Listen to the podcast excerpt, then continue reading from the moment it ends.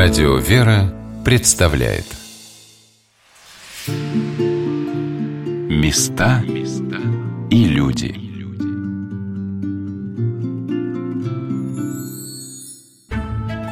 Здравствуйте, у микрофона Ольга Королева, и я продолжаю знакомить вас с жизнью Тверского города Бежецка – на Руси издавна повелось, что церкви и храмы были не только духовным центром поселения, но и культурным.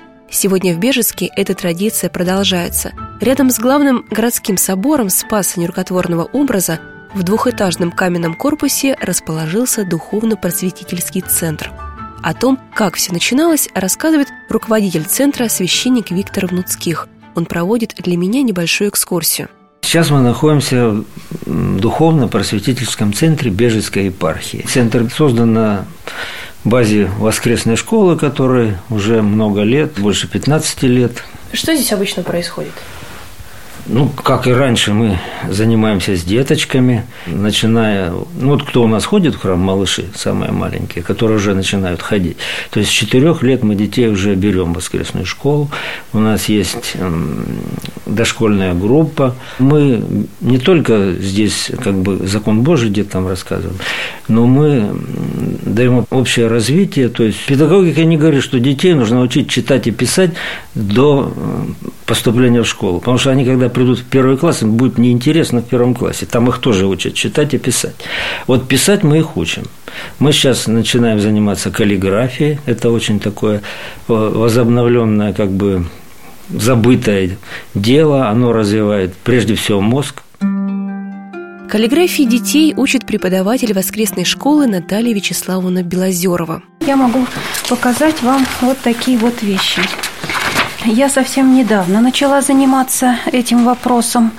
Вот. Ну и все материалы, которые я нашла, вот, э, ну, так для себя систематизировала, попыталась разобраться, что я могу взять, что еще пока мне самой нужно, э, ну, как-то вот посерьезнее освоить, чему-то научиться.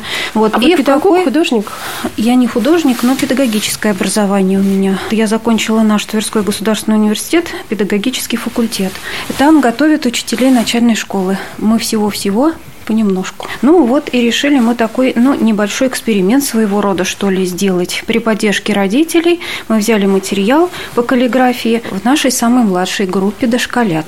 То есть дошкольники это 4 дошкольники. 5 лет приходят к вам карапузы. Э, да, карапузы. Вот. Мы не берем э, э, написание буквиц славянской азбуки. Они еще не знают нашу русскую азбуку, они не занимались в школе, они не владеют э, вот навыками письма в том виде, в каком это преподается в школе, понимаете? У них еще не было обучения грамоте в общеобразовательной школе. Они еще читать вот. не умеют, 4-5 лет? Ну, да. Едва ли алфавит знают. Да, да, да. Вот, поэтому мы используем на занятиях, э, у нас такие не то, что занятия в чистом виде по каллиграфии. Вот, э, ребятишки маленькие, но для того, чтобы ручку им натренировать, чтобы у них лучше кисть была развита, чтобы укрепить мышцы пальчиков и кисти руки.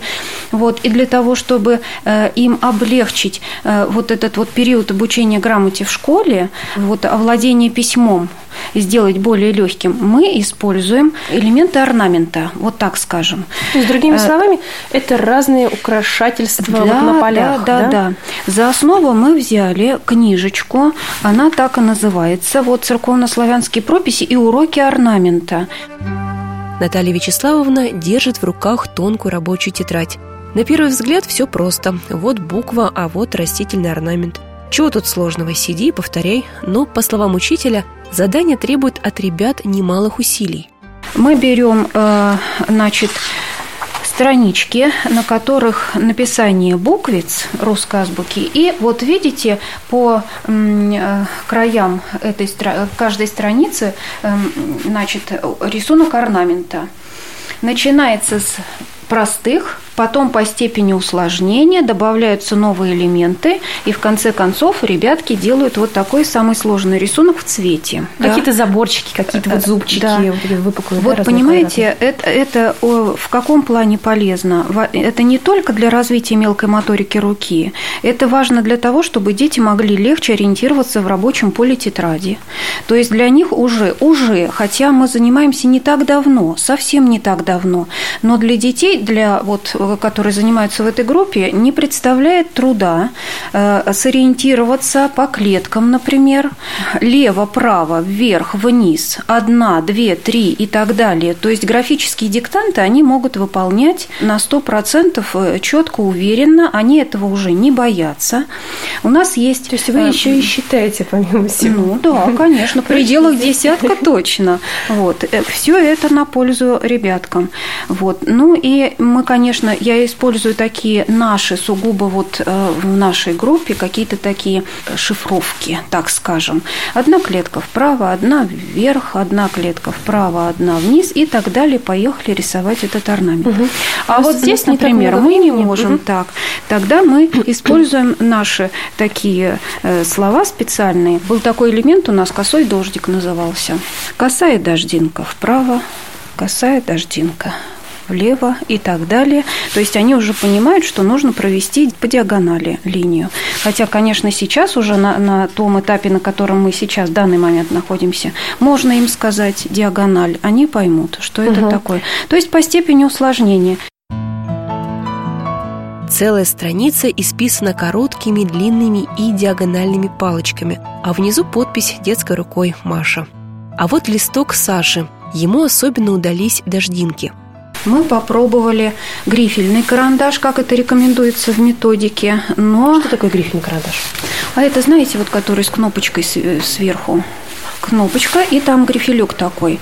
Вот, мы взяли прям вот строго по требованиям э, по каллиграфии, какой нужен размер грифеля, как, какой нужен размер этого карандаша. Раздобыли такие карандаши, но пользоваться долго мы ими, к сожалению, не смогли, потому что, э, ну, видимо, качество такое у карандашей, вот, они э, при малейшем, вот, вот только дотронешься до них, и грифель прячется туда, то есть не держится он вот в этом в зажиме, этом, зажиме да, поэтому нам а простые, простые карандаши... карандаши, только мягкие карандаши, для чего? Для того, чтобы э, наглядно могли дети видеть, если у них нажим становится слишком сильным, то и линия э, становится жирная, вот, и тут же мы э, на, на это обращаем внимание, вот, и тренируемся учимся контролировать степень нажима, каким, вот как сильно держит ребенок, зажимает э, карандаш. Но любой психолог вам скажет, что даже по степени вот этой зажатости кисти можно судить о степени тревожности ребенка.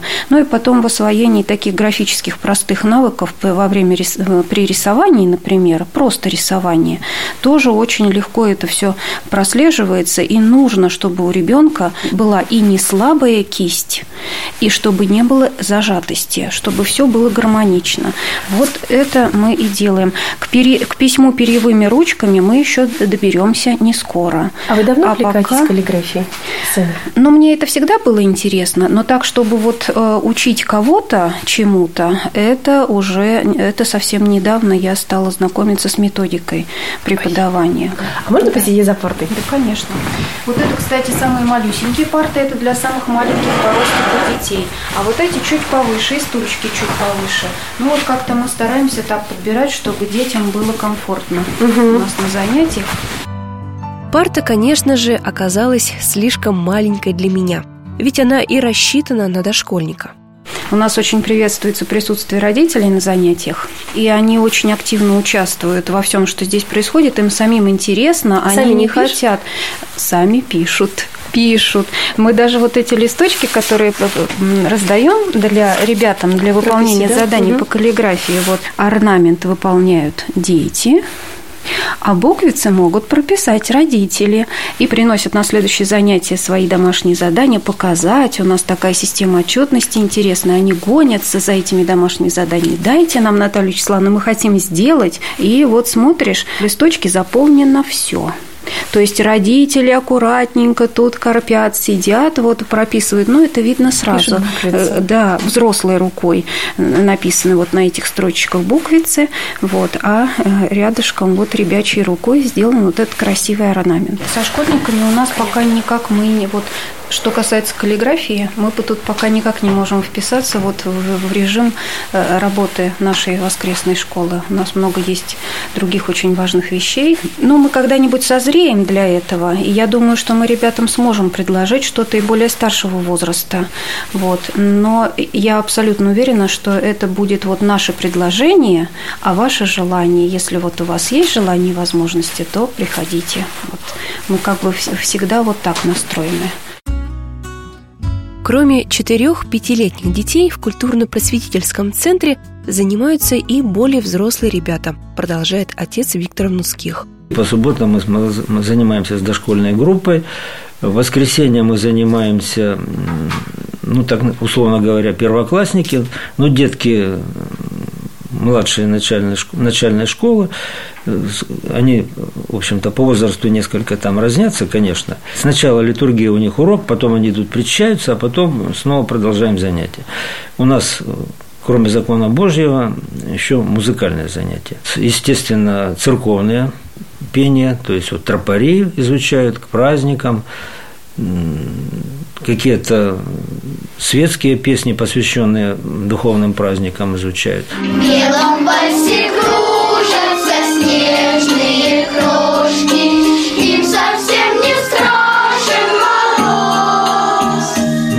такая. Но это тоже общеразвивающее, в общем-то, занятие, конечно, прежде всего, прежде всего. Ну и, конечно, мы ставим такие вот, как говорится, наши домашние концертики, но это как итоговый урок получается. И вот этот праздник, он у нас как ну, своего рода смотр наших э, учебных достижений. Светлый праздник Рождества, вспомним все, о чем мечтали. Ну и выступаем, сюда приглашаем детей из социального реабилитационного центра, который находится в трудной жизненной ситуации. Бежецкий центр. Бежецкий, да, Бежецкий. Мы им покажем то, что мы умеем, они могут подготовить что-то пообщаемся, но и выступаем.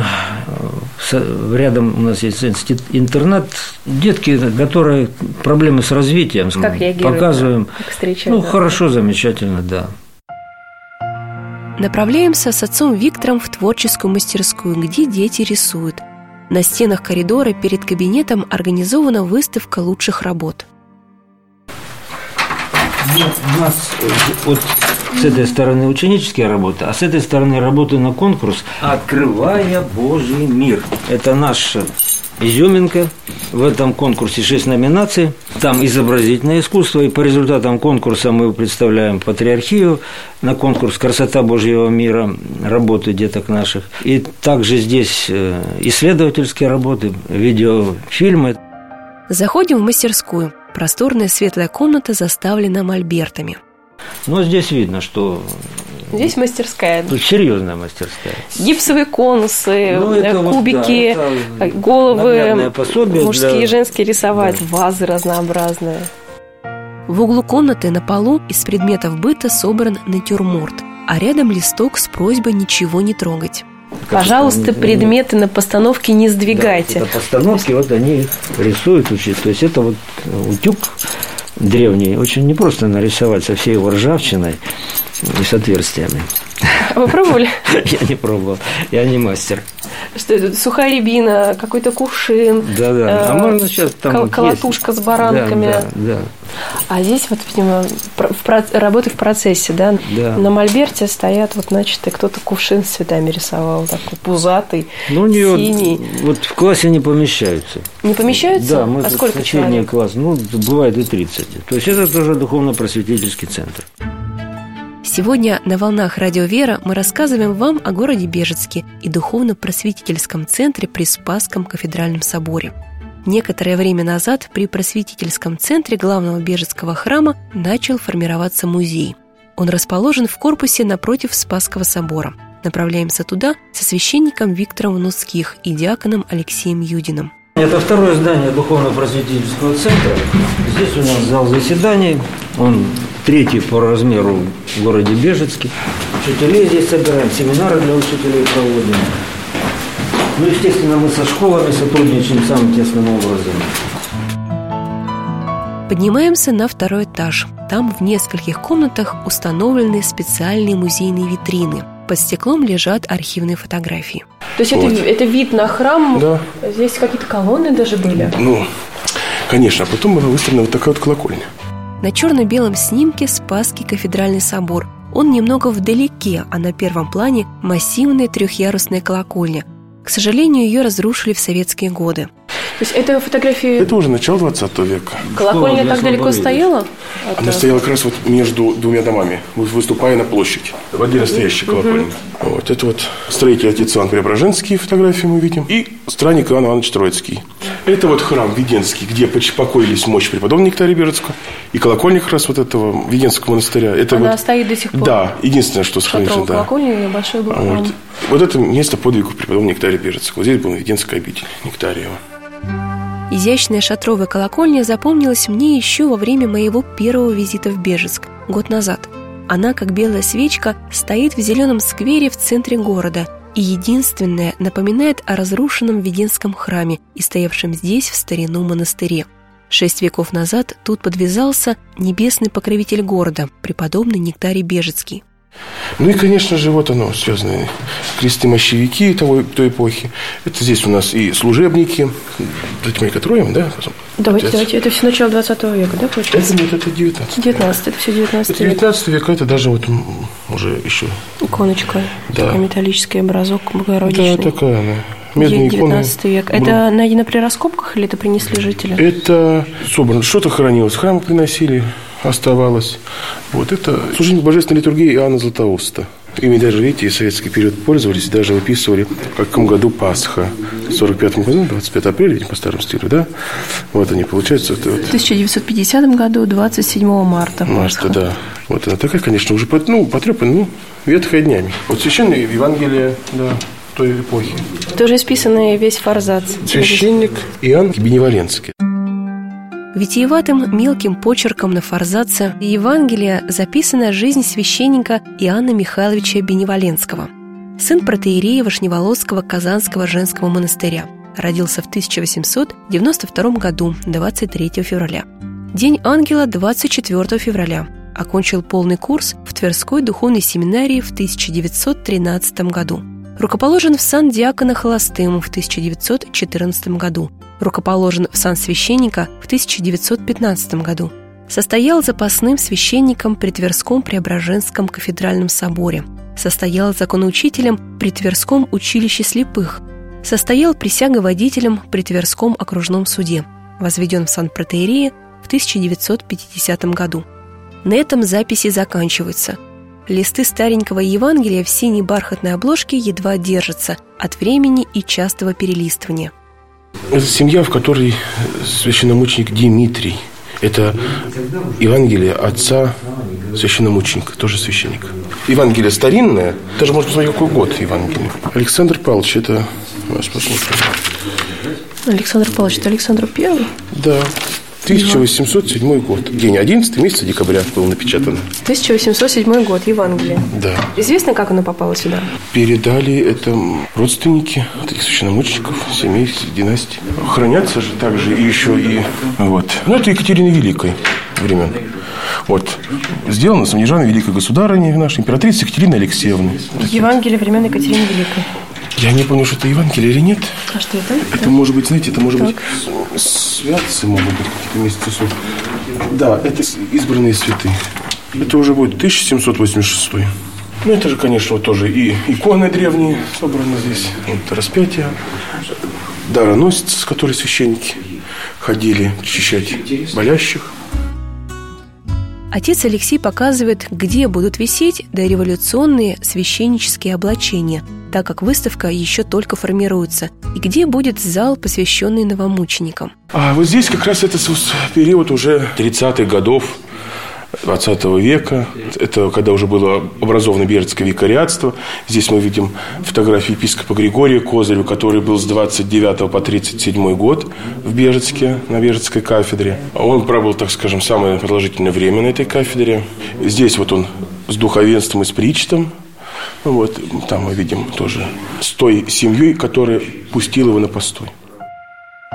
Епископ Георгий Козырев запечатлен на фотографии в окружении шести молодых женщин. Все они скромные и просто одеты, а сам снимок сделан во дворе деревянного дома. В городе все отказывали ему, и вот дети жили с отцом, они осиротели, мама у них скончалась. Эти дети вот упросили отца, чтобы он взял владыку себе на постой. То есть никто не отказывался брать, но вот они взяли. Семья Журавлевых. Я уже знал практически всю семью, будучи инокинями. Они. Самую старшую из них постригал еще епископ Григорий Козырев. Да, а остальные вот сестры были уже пострижены в советский период тоже тайным постригом. А здесь мы видим его чиновник, епископа Григория, и его дневниковые заповеди и проповеди, которые он писал. Чиновник? Э, чиновник – это сборник богослужений, служебник для архиерея. Архиерейское богослужение отличается от э, обычного священнического богослужения. Здесь молитвы, молитвословие совершенно. И дневниковые заповеди и проповеди, вот, рукописные, епископ Григорий, который составлял. Дневниковые заметки какие-то. Таким мелким убористым почерком исписано каждый, каждый буквально, каждая клеточка. Мне нравится вот очень про проведение крестного хода, крестный ход на поля весной перед сел. как раз вот здесь пишется. Вот и он даже пишет, владыка, э, какие тропари пить, какой чего. Он для себя составляет, так скажем, приблизительный порядок вот этого совершения этого крестного хода. Рекомендации благочин, спросите у благочинного. Вот такие-то заметки для себя он делал. Вот и, конечно же, вот его проповеди. Листали, читали, о чем Читал, проповеди? читал, читал. Конечно, почерк владыки тоже своеобразный, такой мелкий очень. Вот, но, по крайней мере, вот интересовался, смотрел. В основном это проповеди на богослужениях, это какие-то личные заметки, касательные вот, христианской жизни. И, конечно же, выдержки из святых отцов. Отец Алексей направляется в музейное хранилище, небольшую комнату, где находятся будущие экспонаты, чтобы показать то, что ему особенно дорого – Акафист святому благоверному князю Александру Невскому. Так этот Акафист, он вообще сделан из тетради? Конечно, это же вот... То есть это сложная вдвое тетрадка, прошитая вручную? Вручную, да, это самодельный. 37 -го года рукописно. Акафистов не было, а сердце просило молитву. А вот написано э, Яков, Яков Яковлевич Байков. Байков. Да, ну это, видите, протерей села княжа. То есть это его Акафист? Да. Вот для меня это самое, наверное, вот что-то вот дорогое, вот материал накоплен, осталось, так скажем, их до сих пор накапливаем. Фотографии дореволюционного Бежецка, расстрельные дела священников, самодельные книжицы с акафистом. Все это, по словам отца Алексея Юдина, помогает ему чувствовать себя частью родной истории. Мы выходцы из того, что было. И чтобы это все воспринимать и правильно понимать, нужно, конечно же, сохранять. И это же люди святые. Это же наши современники, это наши бабушки, дедушки, которые прославлены лики святых. На кого же нам еще тогда равняться? Начиная с 1995 года в Бежецкой епархии возрождается давняя традиция – каждое лето проводить большой бежецкий крестный ход. История этого шествия уходит вглубь веков, рассказывает епископ Бежецкий и Весегонский Филарет. Ну, вы знаете, большим он называется прежде всего потому, что это было действительно большое, великое событие в духовной жизни нашего края по реке Малоги, шествовали на специальном судне, на большом корабле, а Малога тогда была судоходной, шествовали святыни. Образ святителя Николая Теребенский и э, чтимый образ Пресвятой Богородицы Божьей Матери Теребенская. Э, этот крестный ход был установлен в память о великой милости Божией, об избавлении нашей земли от мороза мировой язвы, страшного бедствия. И вот с тех пор э, крестный ход проводится. Конечно же, в послереволюционное время традиция его была прервана. и, э, в общем-то, он не осуществлялся, но ни в коем случае боголюбивые жители Бежецкого верха не забыли о нем, и вот после тысячелетия крещения Руси, по милости Божией, крестный ход был восстановлен. Конечно, река Малога сейчас изрядно обмелела, судоходства на ней нет, и нет возможности провести крестный ход водным путем, но отрадно другое, что маршрут его увеличился многократно. С образованием отдельной Бежецкой епархии маршрут Большого Бежецкого крестного хода проходит по всем 13 районам северо-востока Тверской губернии, составляющим каноническую территорию Бежецкой епархии. И продолжается Большой Бежецкий крестный ход в течение трех недель. Конечно, большую часть теперь он э, проходит на автомобильном транспорте, кое-где пешим путем, а кое-где, где есть возможность, по традиции он проходит и водным путем. И святыни Большого Бежецкого крестного хода посещают не только наши храмы и обители, они посещают образовательные учреждения, и социальные, и исправительные колонии, и вообще все те места, где каждый год люди их ждут. И еще хотелось бы сказать о том, что великая милость Божия явлена нам в том, что святыни Большого Бежецкого крестного хода сохранились, они не были утрачены. Боголюбивые жители Бежецкого верха сохранили и чудотворный образ святителя Николая, чтимую икону Божьей Матери Теребенской, и э, сейчас эти святые образы пребывают в Никово-Теребенском монастыре, и там они хранятся постоянно, и раз в год они совершают вот такое свое трехнедельное путешествие по всему северо-востоку Тверской губернии. Бежецк оставил в моей памяти теплый яркий след. Маленький тихий городок, старинные улицы, по-домашнему уютный кафедральный Спасский собор – и такие же добрые, приветливые бежечане. Но особенно хорош Бежецк в теплое время, когда зелено. И если вдруг вы давно хотели там побывать, то запланируйте свою поездку на середину лета. 6 июля в праздник Владимирской иконы Божией Матери Большой Бежецкий крестный ход выходит из Николы Теребенского женского монастыря и направляется в город Бежецк. Чем не повод отправиться всей семьей в путешествие со смыслом? С вами была Ольга Королева. До новых встреч! Места и люди.